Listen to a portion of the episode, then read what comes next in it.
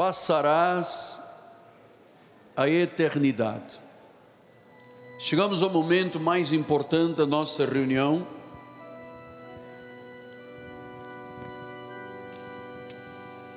Abra sua Bíblia, por favor.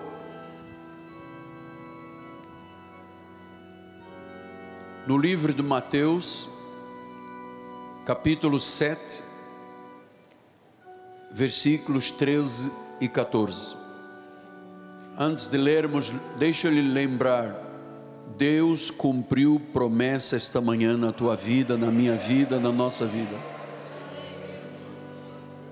Não duvidamos disto. Ele cumpriu a promessa. Ele honrou a sua palavra. Ele mostrou coisas grandes e ocultas que às vezes nós nem sequer temos ideia de como ele solucionará. Ele solucionou. Mateus 7, 13 e 14. Entrai pela porta estreita, larga é a porta, espaçoso o caminho que conduz para a perdição, e são muitos os que entram por ela, pela porta que conduz à perdição, porque estreita é a porta e apertado o caminho que conduz para a vida.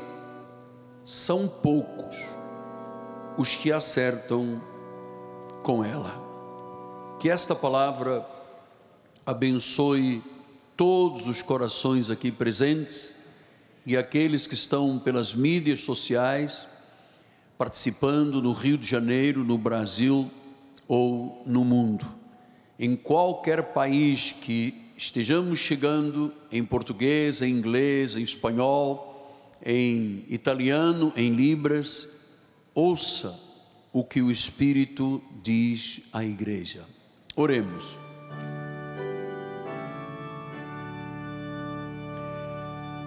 Senhor Jesus, mais uma vez, com temor e tremor, eu subo a este altar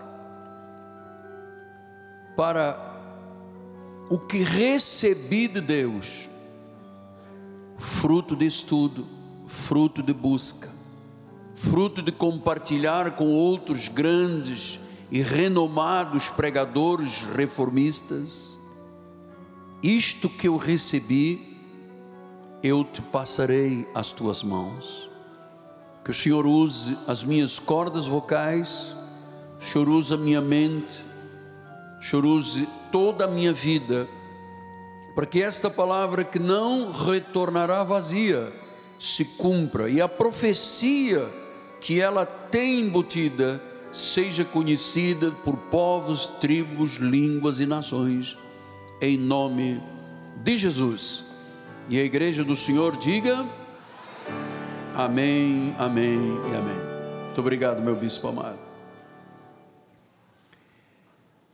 Meus amados irmãos, minha família espiritual, santos preciosos, eleitos segundo a presciência, a prognoses de Deus, chamados e separados soberanamente por Jesus, meus filhinhos em Cristo. Você já deve ter visto em carros, no vidro de trás, um adesivo, um plástico, que diz: Onde passarás a eternidade. E é sobre isto que eu quero falar esta manhã. Qual é o caminho para o céu? Qual é o caminho para a cidade eterna? qual é o nosso destino final. Você tem que entender que nós de lá viemos, para lá voltaremos e estamos aqui nesta terra numa peregrinação para que o plano da salvação se cumpra. Foi assim que Deus estabeleceu.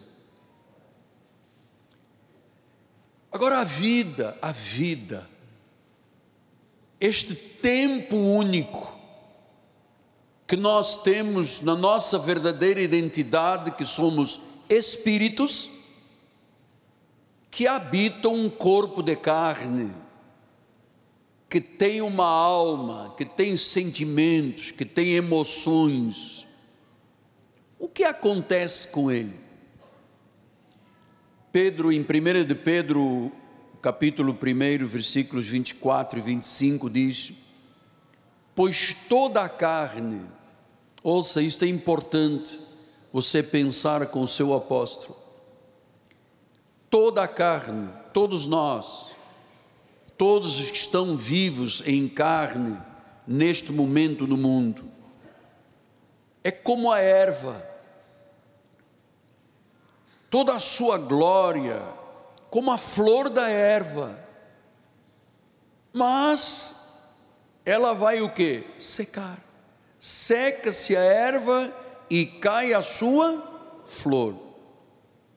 A palavra do Senhor, porém, permanece eternamente. Ora, esta é a palavra que nos foi evangelizada. Então Pedro está dizendo: olha, a vida física não é eterna. Ela é como uma erva que nasce e seca e cai. O salmista, no Salmo 90, disse: os dias da nossa vida sobem a 70 anos ou, havendo vigor, a 80. Neste caso, o melhor deles é às vezes canseira, enfado. Agora ouça: tudo passa rapidamente e nós voamos. Tudo passa. Então significa que todas as pessoas viverão depois de passarem pelo seu corpo de carne, todas as pessoas viverão em algum lugar para sempre. Algum lugar sem fim, chamada vida eterna. Então agora onde as pessoas passarão a sua eternidade é que é muito crítico. Porque só há duas opções. Ou a pessoa vai para o céu e desfrutará de uma alegria eterna, ou a pessoa vai para o inferno e viverá num castigo eterno. Então a pergunta é: como chegar ao céu? Como chegar à cidade celestial? Como viver na Nova Jerusalém, como ter eternidade e alegria eterna. É isso que nós vamos aprender hoje. Eu peço que o senhor e a senhora fiquem atenta, porque às vezes os pensamentos vagam e correm para fora da igreja. Vamos focar agora nesta palavra. Mateus 7, 13 e 14. Entrai pela porta estreita. Está falando à igreja, está falando ao povo de Deus, porque larga é a porta, espaçoso o caminho que conduz para a perdição. Diz que a porta de entrada para o povo de Deus é estreita, porque existe uma outra que é larga, que conduz à perdição, e diz que são muitos os que entram por ela. Pense comigo. Neste momento existem quase 8 bilhões de pessoas sobre a Terra. Um bilhão e meio a dois são cristãos, seja de confissão católica ou evangélica. E os outros seis são aqueles que estão entrando pela porta larga que conduz para a perdição. E diz que são muitos. Bom, 2 para 8, 6 de diferença. Versículo 14. Porque diz que é uma porta que é larga, leva à perdição. E diz que há uma estreita, que Jesus disse: entrai por ela, que é apertado o caminho que conduz para a vida. Agora veja a diferença: são poucos os que acertam com ela.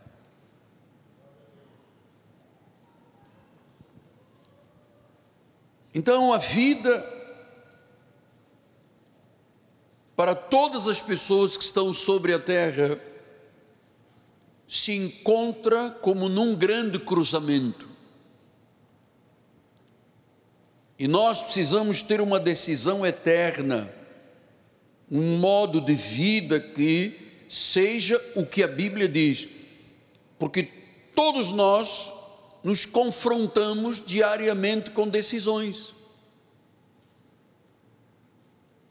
Com quem vou casar, onde vou morar, que eu quero ser na vida, qual é a carreira que eu quero atingir, o que eu vou comer, beber, vestir todos os momentos nós temos decisões.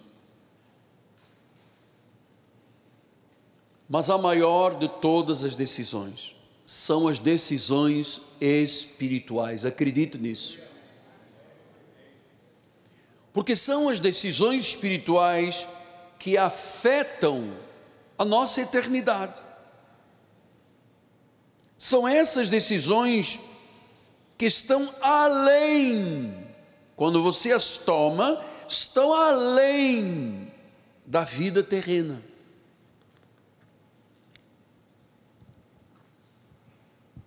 Então, a minha função, como servo de Deus, como mensageiro da graça, é confrontar as pessoas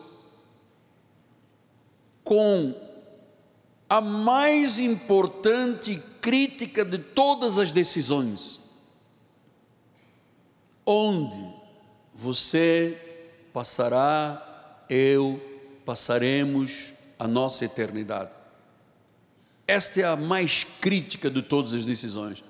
Porque eu posso amanhã vir com um terno marrom, eu posso trocar o meu carro, eu posso viajar, eu posso mudar de carreira. Sim, essas são decisões triviais do dia a dia mas eu estou lhe falando na mais crítica da sua, das suas decisões que você tem que tomar esta manhã, que é onde você passará a eternidade. Veja como é que Moisés ouviu o Espírito falar e passou ao povo hebreu, povo judeu. Judeu. Deuteronômio 30, 19 e 20, ele diz: Os céus e a terra tomo hoje por testemunhas contra ti, que te propus vida e a morte, bênção e a maldição. E Moisés, inspirado por Deus, escolhe a vida para que vivas. Tu e a tua descendência. Significa que o que eu decido hoje, a minha descendência vai ser afetada. Depois ele diz no versículo 20: se você decide pela vida, você vai amar o Senhor teu Deus, você vai dar ouvidos à sua voz, você vai se apegar a Ele, pois disto depende, disto depende a tua vida e a tua longevidade. Significa que se você amar a Deus, se você escolher a vida, se você der ouvidos à sua voz, se você se apegar, já está a longevidade como garantia para que habites na terra que o Senhor, sob juramento, prometeu dar a teus pais Abraão, Isaac e Jacó. Então Deus disse através de Moisés: Eu estou te propondo dois caminhos. Eu estou te propondo entre a vida e a morte, a bênção e a maldição. E Moisés disse: escolha a vida. Apegue-se a Deus. Você está ouvindo? Apegue-se a Deus. Porque disto, de você se apegar e amar a Deus, vai depender da tua vida, da tua longevidade. Não só o tempo que passarás nesta terra, mas a tua vida eterna.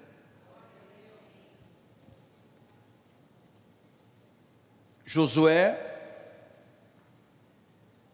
24, 15 diz: Porém, se vos parece mal servir ao Senhor, escolhei hoje. É uma decisão. A quem você vai servir. Se aos deuses a quem serviram vossos pais estavam da além do Eufrates, ou aos deuses dos amorreus em cuja terra habitais. Agora veja o que disse Josué. Eu e a minha casa já decidimos nós não queremos ir para o inferno, nós não queremos sofrimento eterno, nós serviremos ao Senhor. Essa é a sua decisão esta manhã? É a nossa decisão. Eu e a minha casa, eu e a minha casa, nós já decidimos. Josué disse: Eu já falei com a minha esposa, com os meus filhos, e nós decidimos entregar nossa vida a Deus, depender dEle, apegar-nos a Ele, porque nós queremos viver não só nesta terra de forma próspera, feliz, mas ter essa felicidade eterna. Já decidimos. Jeremias 21, 8: E a este povo dirás: Assim diz o Senhor Eis que ponho diante de vós o caminho da vida e o caminho da morte. Pastor, mas isto é pesado. Não, isto é pesado, não. Isto é parte da vida espiritual que o senhor tem que conhecer. Não pense que passando olhinho na cabeça e comendo sal grosso e fazendo um sacudimento e tal, vai resolver ter um ídolo, uma estátua em casa, adorando Nossa Senhora, isso não leva a nenhum lugar a não ser o inferno.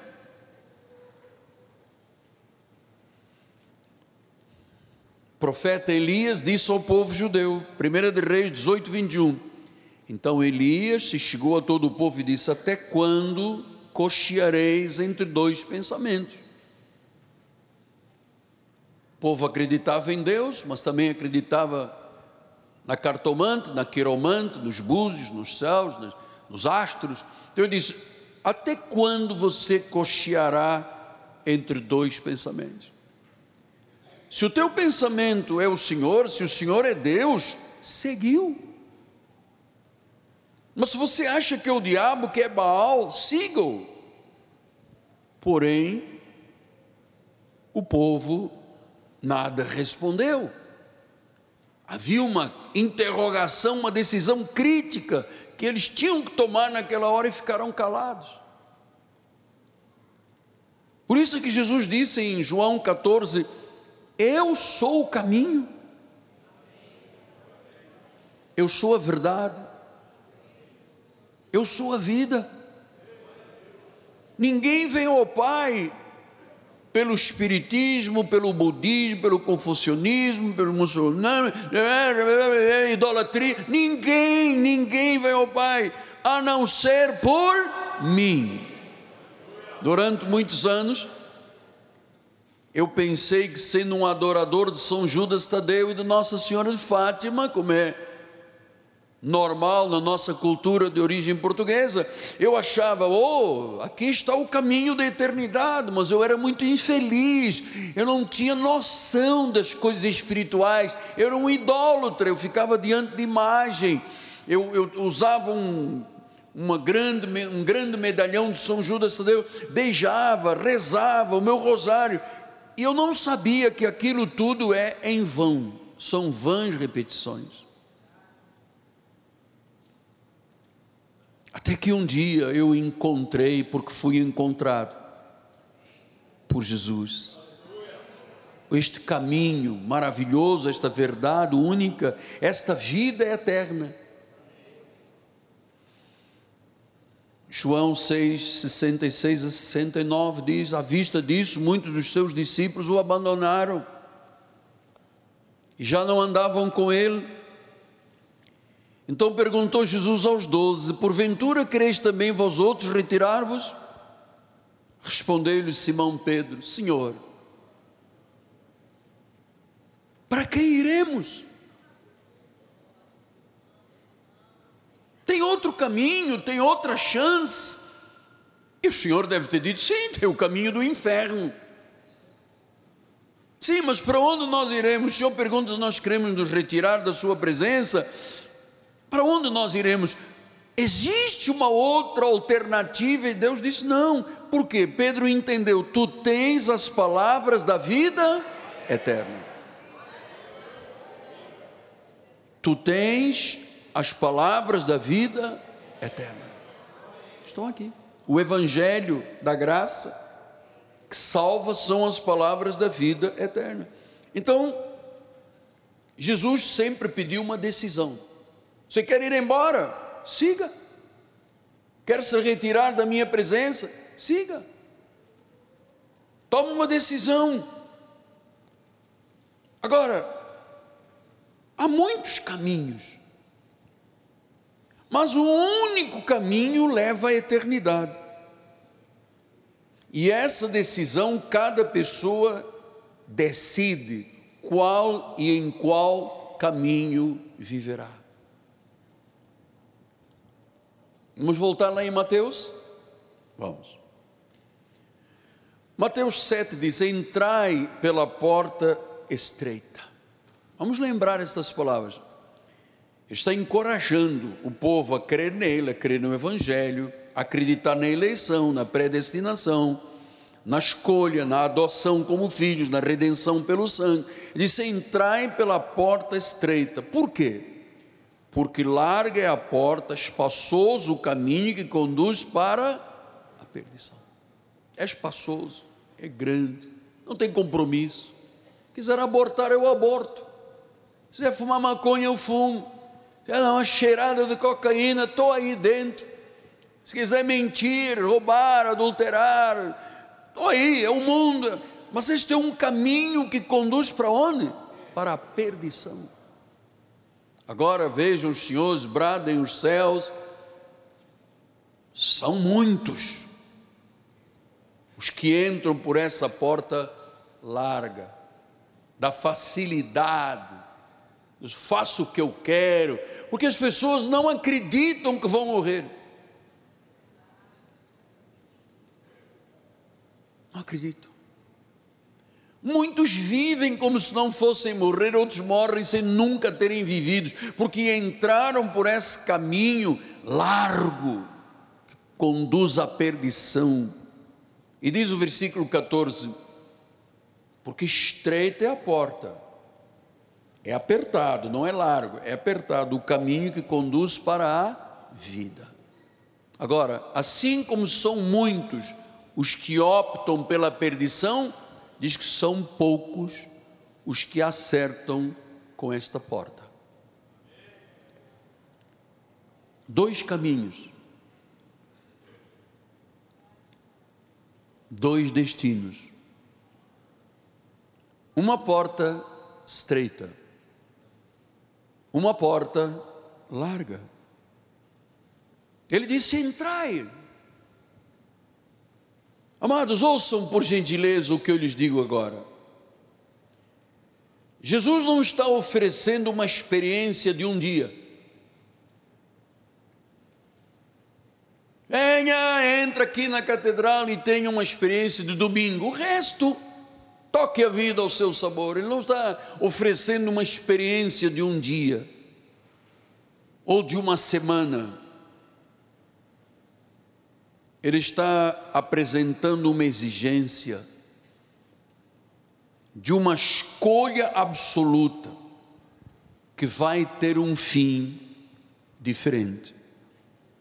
Uma escolha que leva à eternidade. E eu lhe assevero, e nós estamos falando ao mundo, é uma escolha que leva à eternidade. E eu lhe digo, à luz da Bíblia Sagrada, nenhuma religião leva à vida eterna. Nenhuma religião leva ao céu. Nenhum rito, nenhuma cerimônia, nenhum sacrifício, nenhum jejum, nenhuma igreja, nenhum batismo. Nada disso leva a eternidade ao céu.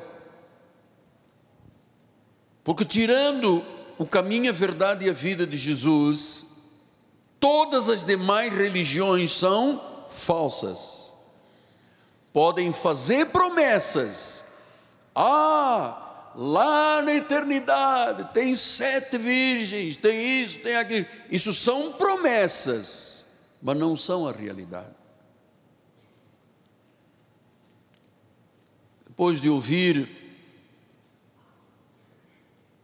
alguns reformistas que eu sigo, assim, Ipsis Liter, Spurgeon, MacArthur, Stott, Reveil, Wilkerson, eu aprendi com eles, com os grandes reformistas do mundo, que todos nós nos confrontamos com esta realidade em algum momento da vida. Você quer ir para o céu ou você quer ir para o inferno? Porque só há duas portas. Uma leva ao céu, uma leva ao inferno. E eu vou lhe dizer, como disse MacArthur, não há tolerância com esta decisão. Só há duas possibilidades: ou é céu ou é inferno. Um caminho que leva à perdição e outro que leva à vida eterna. Uma porta larga e uma porta estreita. Uma religião falsa ou uma religião verdadeira e única, o cristianismo. Ou uma adoração falsa ou uma adoração verdadeira ou uma religião divina, ou uma religião feita pelo homem. Qual é o caminho? Você sabe, o povo hebreu, o povo judeu, desde lá atrás do velho pacto, sempre viveu de ritualismos. E Jesus disse aos judeus no capítulo 5 de Mateus 20, ele diz: Porque eu vos digo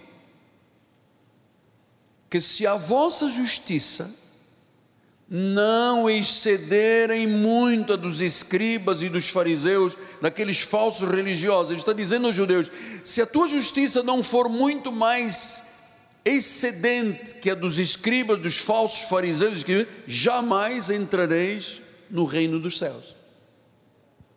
Então significa o que, apóstolo? Significa que eu posso fazer jejum, vigília, me batizar em todas as igrejas do mundo, fazer vigílias de quatro, cinco semanas.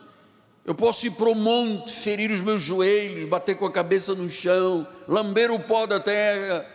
Tudo isso é sofrimento, isso é sacrifício. Deus não recebe nenhum desses sacrifícios. O único sacrifício que Deus recebe é isto: é o culto, que é o sacrifício vivo, santo e agradável. Isto ele recebe. Agora, se eu não for muito melhor do que um fariseu um judeu, eu não entro no reino dos céus. Paulo explicou isto em Gálatas 1, 13 a 17. Ele disse: Porque eu viste qual foi o meu proceder outrora no judaísmo.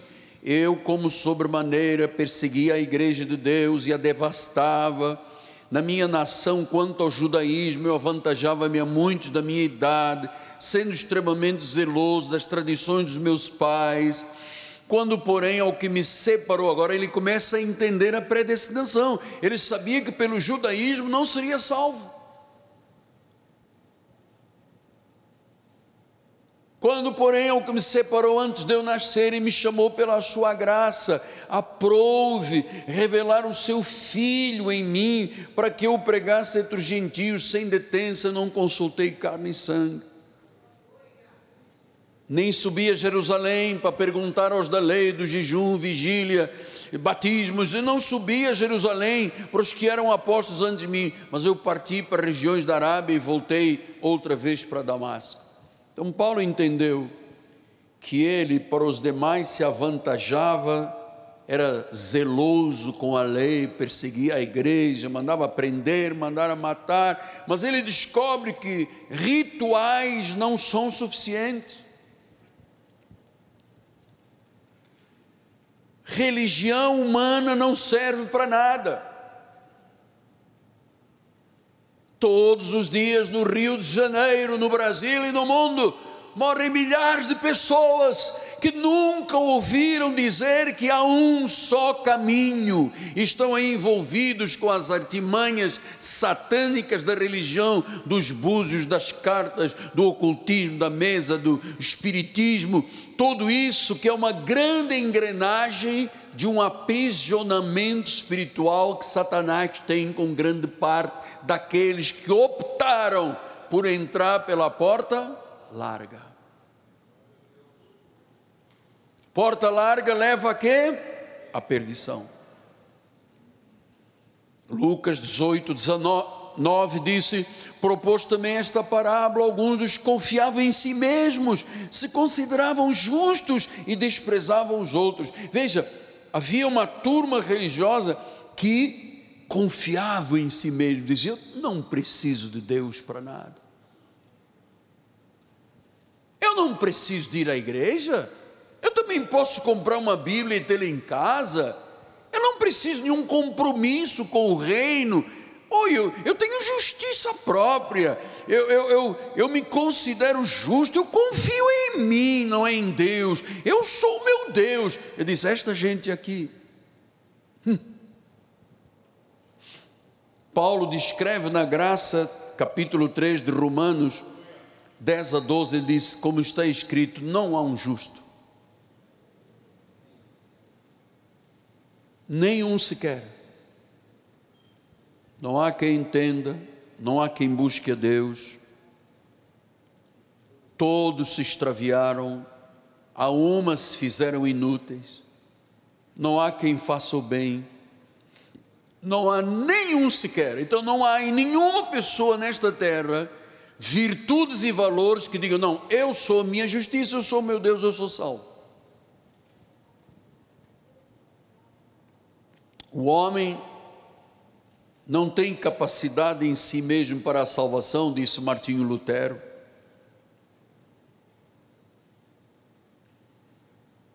O homem não tem em si capacidade para o perdão, disse Calvino com as suas obras, com os seus sacrifícios. O homem não tem esta capacidade. Em Efésios 2, 8 e 9, ele explica: olha, porque pela graça sois salvos mediante a fé. Isto não vem de vós, não é humano, é um dom de Deus. E disse Paulo: não de obras para que ninguém se autoglorie e diga: Eu sou o rei da cocada preta, eu tenho um manto preto sobre as minhas costas, eu sou o dono, amados, todo homem perecerá.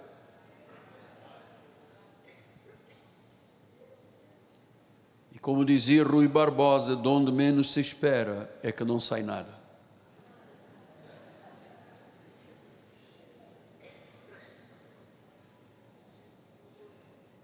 O homem não tem essa capacidade. É o Evangelho, é a fé, é a graça, são as misericórdias do Senhor. Então, amado, não é o que nós fazemos, é em quem nós cremos. Todos nós, aqui no Rio, no Brasil, no mundo, todos nós dependemos da obra que Jesus fez na cruz. Nós não dependemos de ritos, sacrifícios, cerimônias, isso é tudo errado.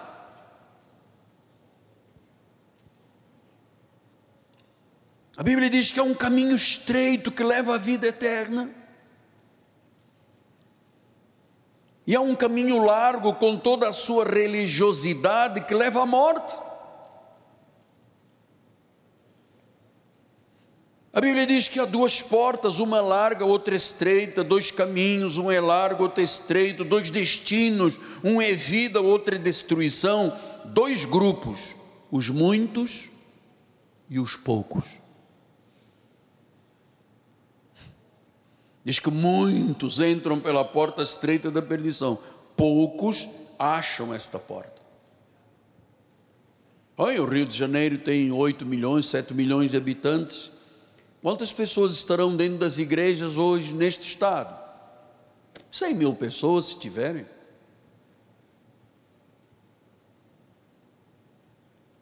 Veja como disse Jesus em Mateus 7,15 Acautelai-vos dos falsos profetas que se apresentam disfarçados em ovelhas, mas por dentro são lobos roubadores. Pelos seus frutos conhecereis. Colhes porventura uvas dos espinheiros ou figos dos abrolhos? Assim, toda árvore boa produz o que? Bons frutos.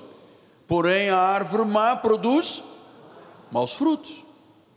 Não pode a árvore boa produzir frutos maus, nem a árvore má produzir frutos bons. Toda árvore que não produz fruto é cortada e é lançada onde? No fogo. Assim, pois, pelos frutos, pelos seus frutos os conhecereis. Quem é a árvore boa, quem é a pessoa boa, quem é a pessoa má, quem é a pessoa que entra pelo caminho e pela porta larga da perdição, quem é que entra pelo caminho estreito que poucos acertam, se árvore boa, se árvore má, se dá bom fruto, se não dá bom fruto. Olha onde está esta manhã a nossa sociedade.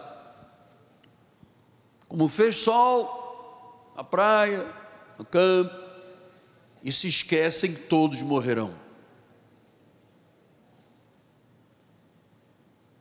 Então existe uma árvore boa, uma árvore má, dois tipos de frutos bons e maus, dois destinos. Um na vida e outro lançado no fogo. Há duas portas,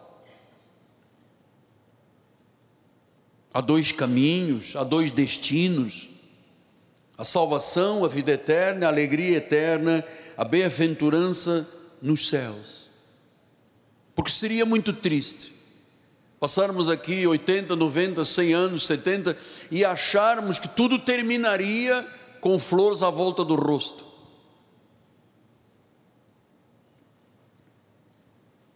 Então diz que pela porta estreita, apertada, poucos acertam, é esta é a porta que conduz à vida.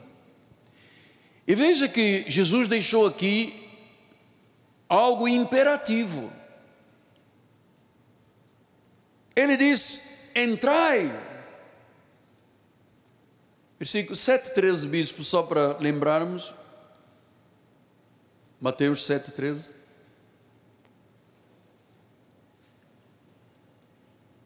Aí, olha aí o imperativo: entrai.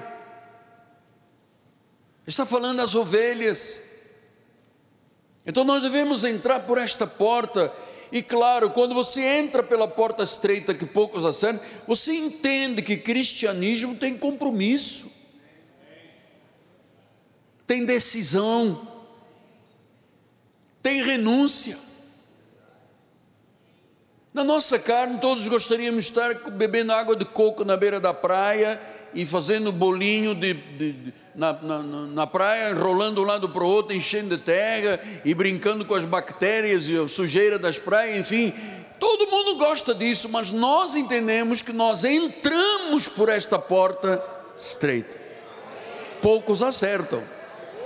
Esta é a porta que leva à vida eterna porque tudo passará. Diz que a vida é como uma flor da erva que nasce, queima o solo, o vento leva, e nós já entramos por esta porta, por isso nós temos um compromisso.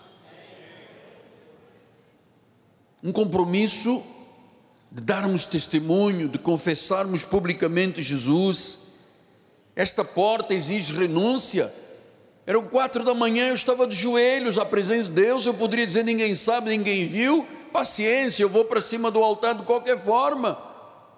Mas eu entrei numa porta estreita, que são poucos em relação aos 8 bilhões, são poucas as pessoas. Por isso, amados, nós estamos aqui com a relação 250 países, até ilhas onde jamais imaginaríamos que teria gente ou seria habitado. Estamos chegando lá e pessoas estão entrando no nosso site.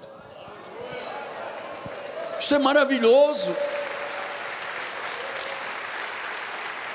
São milhares e milhares de pessoas que estão ouvindo o evangelho correto, o pregador deste ministério, tanto o apóstolo quanto os seus bispos, os pastores, entregam o que recebem de Deus. Poderíamos estar aqui fazendo mimimi, passando óleo e sal e corredor polonês. Nós já tratamos dos doentes, dos enfermos, dos problemas.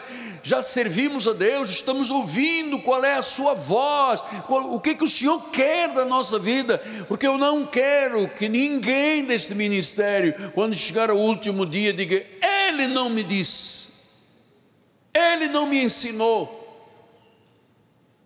E eu sei que eu vou prestar contas pelo teu sangue.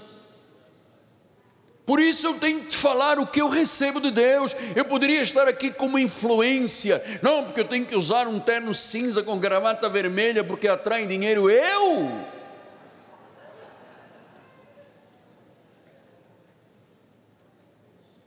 Não, porque se você fizer um gesto para a direita, um gesto para a esquerda, você hipnotiza as pessoas. Então eu vou ficar com as mãos aqui, amado.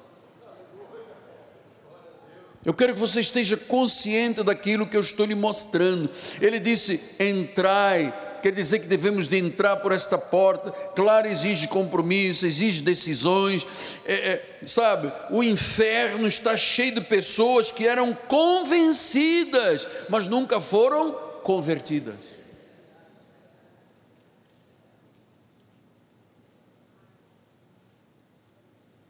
O inferno está cheio de pessoas que eram convencidas, justiça própria, mas nunca foram convertidas. Pastor, e se não entrar? Olha, uma pergunta crítica. Você fez uma boa pergunta. Haverá uma hora que a porta se fechará. Mateus 25, 10 diz: Saindo elas para comprar, está falando das virgens insensatas e as virgens santas, ele diz, a igreja, e ele saindo elas para comprar, chegou o noivo e as que estavam apercebidas entraram com ele para as bodas e fechou-se a porta. Fechou-se a porta. Quantas vezes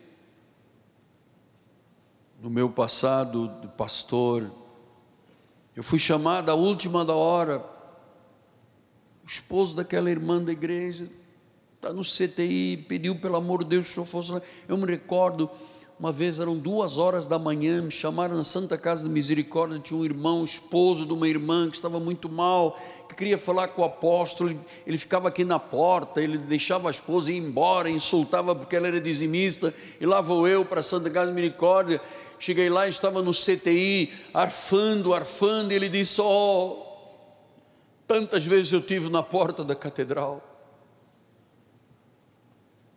Tantas vezes eu disse à minha esposa que um dia eu vou entrar lá. Tantas vezes eu guerrei com ela, dela dizer: Eu vou domingo, eu vou segunda, eu vou quarta, porque é minha vida, é minha eternidade. Eu xingava, batia, queria quebrar a televisão. Ele estava lá arfando, claro, não com esta energia toda. E ele disse: Por favor, se eu sair daqui, eu vou para a sua igreja.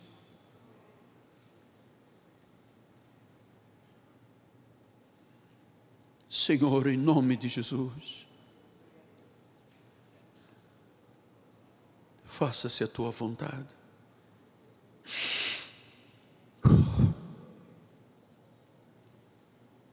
A porta se fechou. A porta se fechou. Então nós devemos entrar pela porta da salvação, pela fé em Cristo, porque só há uma porta estreita que leva à eternidade.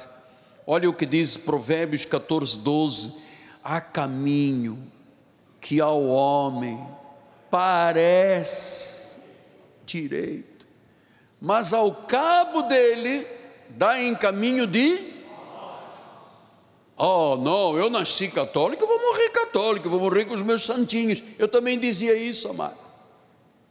E quando eu estava lá no meu acidente polifraturado, sete fraturas na perna esquerda, perna direita, bacia, braço, rosto todo desfigurado. Quando eu estava lá na pior, eu peguei o meu São Judas Tadeu e disse: aí, era uma imagem apenas.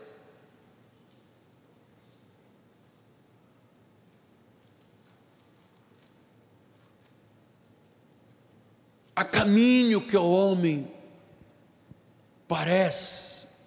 Eu jamais vou entrar numa igreja evangélica, porque os evangélicos, não diga isso, por favor, senhor que está ouvindo lá do outro lado. Não nos compare todos uns com os outros, como se isto fosse um balaio cheio de gatos. Não é isto.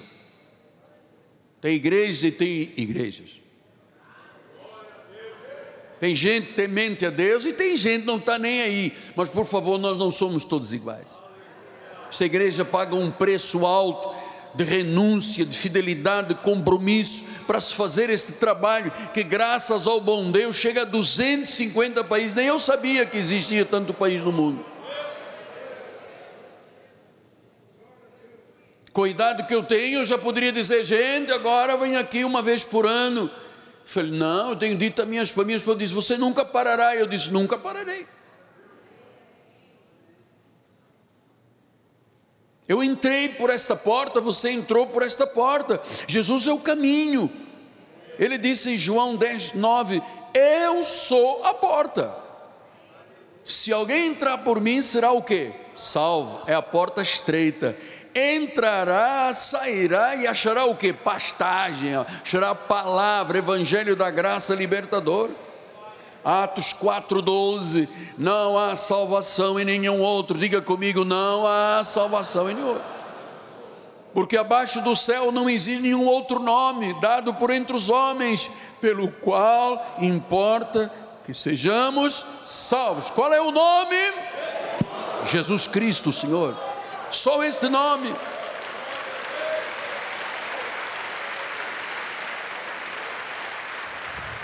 1 Timóteo 2,5, abra rápido a Bíblia.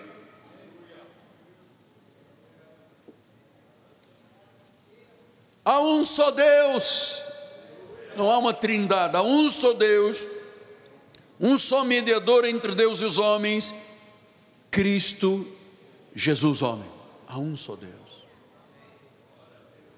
Eu vou dizer a você, católico, que está me ouvindo, irmãozinho, Deus te colocou diante desse televisor, você que é espiritista, você que anda na cartomante, você está entrando por uma porta larga que lhe leva à perdição. Quem é você para dizer? Não sou ninguém, estou lhe mostrando o que a Bíblia diz. Aliás, não sou ninguém, não, eu sou sim, eu sou enviado de Deus para te mostrar a verdade, amado, para proclamar o Evangelho da salvação. Sou por isso que estou aqui. Então, se você crê em Jesus, que Ele é o Senhor, você entra pela porta estreita da salvação. Se você crê em Jesus, na obra do Calvário, no Evangelho da graça, se você crê que a fé vem pelo ouvir, que fora da graça não há salvação, este é o único caminho, não há outro caminho para o céu, é Jesus. Então, é uma decisão pessoal. É entre você e Deus. Aqui não entra pastor no meio, você e Deus. E eu volto a dizer: o que eu recebi do Senhor, eu estou lhe passando. Eu ouvi os reformistas, eu estudei, eu me comprometi de só pregar a verdade de Deus intrínseca à Bíblia Sagrada e ponto final. Não sou influencer, não sou motivador disto, daquilo, que usa roupa especial para atrair, não sou. Eu estou aqui, o menor dos apóstolos, tem até vergonha de ser chamado de apóstolo. Não estou aqui para lhe dizer. Esta é uma decisão pessoal, individual. Um portão que é estreito, que só entra um a um. Pastor, eu vou arrastar todo mundo. Não, se a tua família toda decidir, você arrastou todo mundo. Mas a salvação é individual, é um a um. Meus filhos não são salvos por serem meus filhos, porque decidiram. Meus netos não são salvos, são meus netos, decidiram.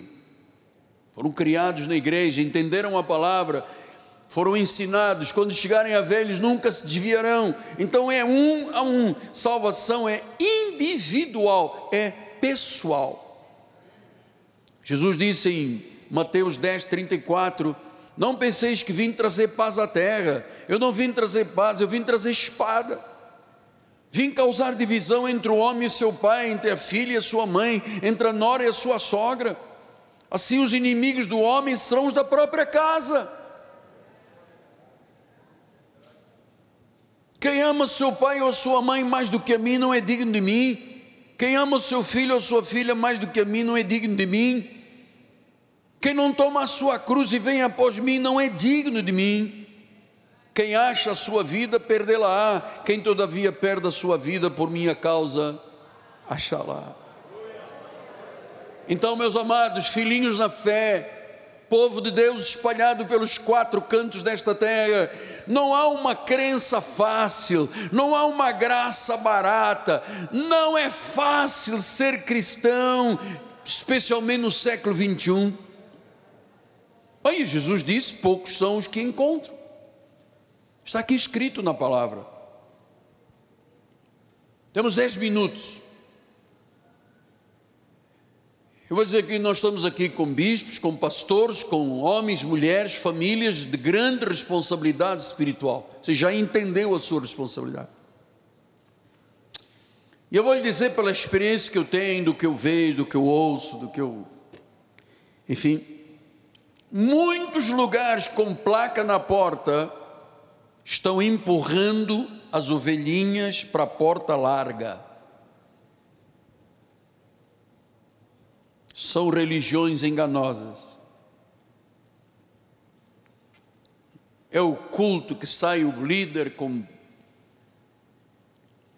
água jogando em cima das pessoas, o outro dança e a outra. Eu falei, isso aqui é porta larga. Isso é porta larga. Amado, ouça o que o seu pai lhe diz, pai espiritual, que só temos um pai. Não é fácil cortar o cordão umbilical com o mundo. Não é fácil. Você pensa que é fácil? Não é fácil. O que, que Paulo disse aos Hebreus?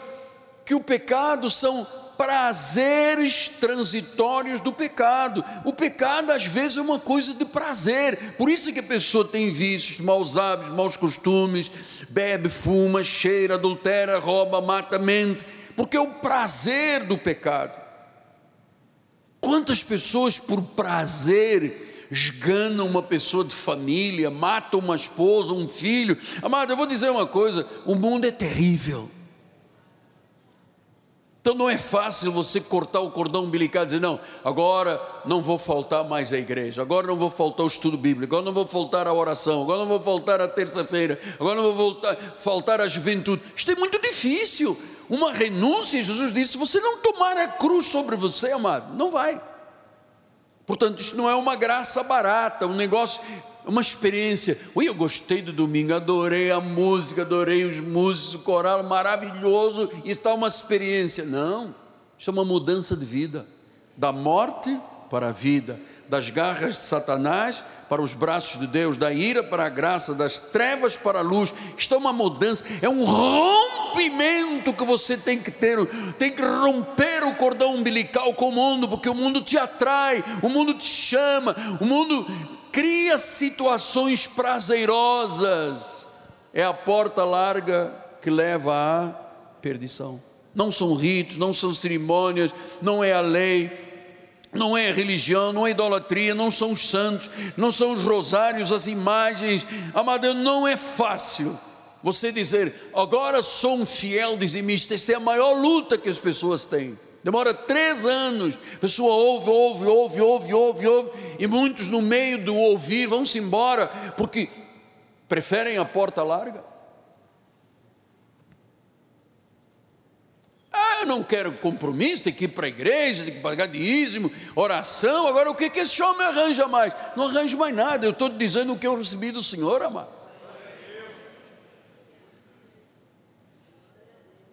Não é fácil você ter uma vida comprometida, você saber, eu estou tomando uma decisão para a eternidade. Eu estou a fazer o que Deus manda fazer. Eu vivo com temor e tremor. Paulo disse: combate o bom combate, toma posse da vida eterna para a qual foste chamado, que fizeste uma boa confissão perante muitos testemunhos. Diz: combate o bom combate. Amado, estar aqui neste altar é um combate. Estar aqui sentado nesta plateia generosa, amorosa, noiva sem mancha, sem rugas, sem defeito, isso não é fácil, é um combate. E nós estamos no meio de uma guerra espiritual, uma batalha entre o mundo, a igreja, entre as trevas e a luz. Nós estamos todos numa grande batalha a carne lutando contra o espírito. Hoje eu não vou orar, hoje eu estou cansado, hoje não dá para ir à igreja, hoje, sabe, é uma luta. A carne lutando contra o espírito. E eu vou lhe dizer, filho, romper com o pecado é a experiência mais dolorosa que existe, porque isso é prazer. O indivíduo que se vicia em drogas ou bebida alcoólica ou cheira, ele, tem uma batalha tão grande, como um homem uma vez me dizia, falecido senhor Menezes, dizia: Apóstolo, eu até o meio-dia sou um homem bom, amigo da minha esposa, dos netos. Começo a beber, de tarde eu viro um animal, um bicho, bato na esposa, bato nos netos, faço, acontece por causa do álcool precisa, e eu dizia a este senhor: rompa, beba chá quente, beba folha de alface, corta o limão com a casca e morda o amargo, mas não beba álcool, porque um dia você vai atravessar uma rua, vão te pegar. E não deu outra. Foi atravessar uma via e um caminhão pegou, estava alcoolizado. Romper com o pecado não é fácil. Lucas 16, 16 diz: A lei e os profetas vigoraram até João, desde sempre, desde esse tempo vem sendo anunciado o evangelho do reino, e todo homem se esforça para entrar nele. Quer esforço maior do que não faltar à igreja?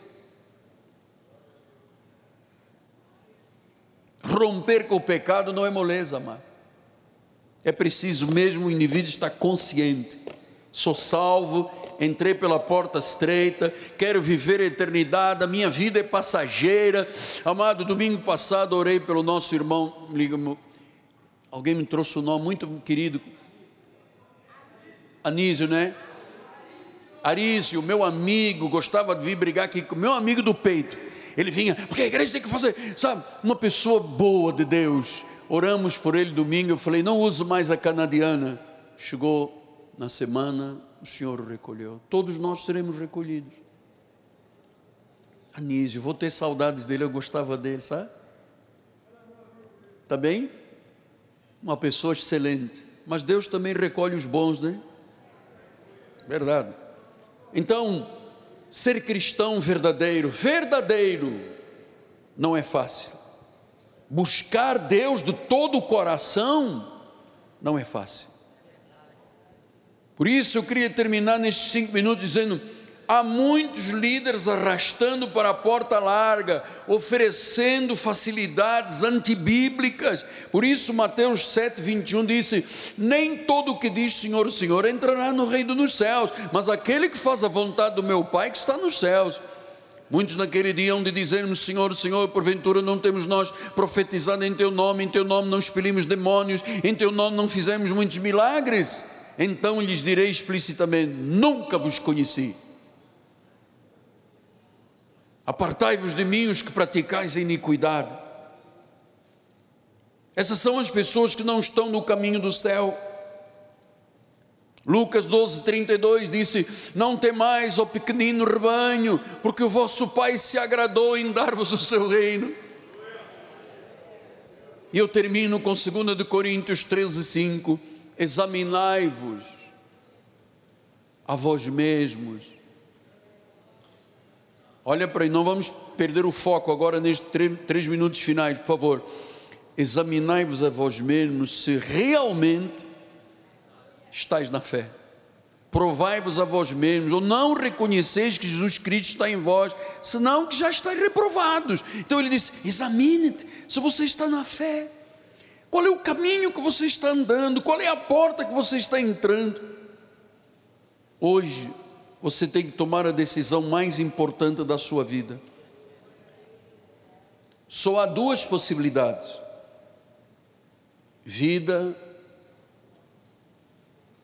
ou morte. Eu vou dizer como disse Moisés: escolha a vida, apegue-se a Deus, ame ao Senhor, pois disto depende a tua vida e a tua longevidade. Uma porta estreita que leva à salvação, uma porta larga que leva à perdição. E eu queria terminar agora um minuto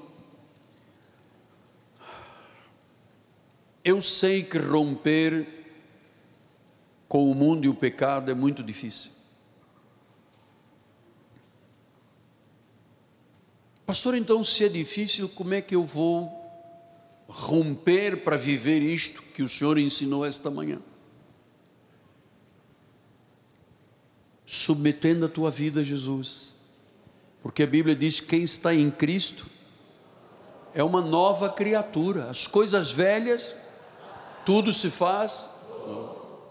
O linguajar é um linguajar novo. A confissão é uma exigência. O culto é parte da vida. Igreja é a nossa vida, porque igreja é Jesus. Entrega a sua vida ao Senhor. Confie nele. Ele fará. Não duvide dele. Duvide das suas dúvidas, mas não duvide das promessas de Deus. E se alguém entre nós lutando com dificuldade de romper com o cordão umbilical com o mundo, ainda guarda dentro da carteira o trevo de quatro folhas, aquele santinho, tem em casa uma imagem, tem uma dependência ainda com religião humana, rompa. Eu sei que é uma experiência muito dolorosa, mas é a experiência que te leva à vida eterna. E quando um dia o Senhor disser: Venha, você já estará dentro dessa porta, já passou a porta. Senhor Jesus,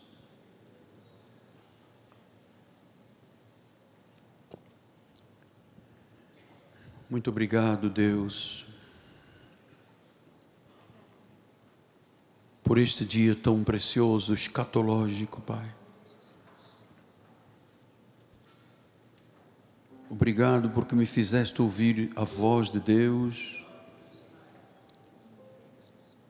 Eu pude conhecer o mais profundo do teu coração também através dos grandes reformistas. E o recado está entregue. E enquanto aqui estivermos, nós queremos viver o melhor desta vida com felicidade, com alegria, com paz, uma família saudável, filhos que retornarão do Oriente e do Ocidente, caminhos tortuosos que serão endireitados, caminho do deserto onde não havia esperança,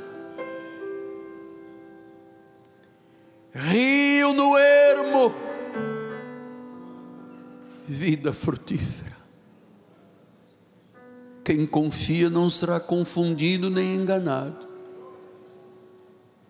Nós cremos no Deus vivo.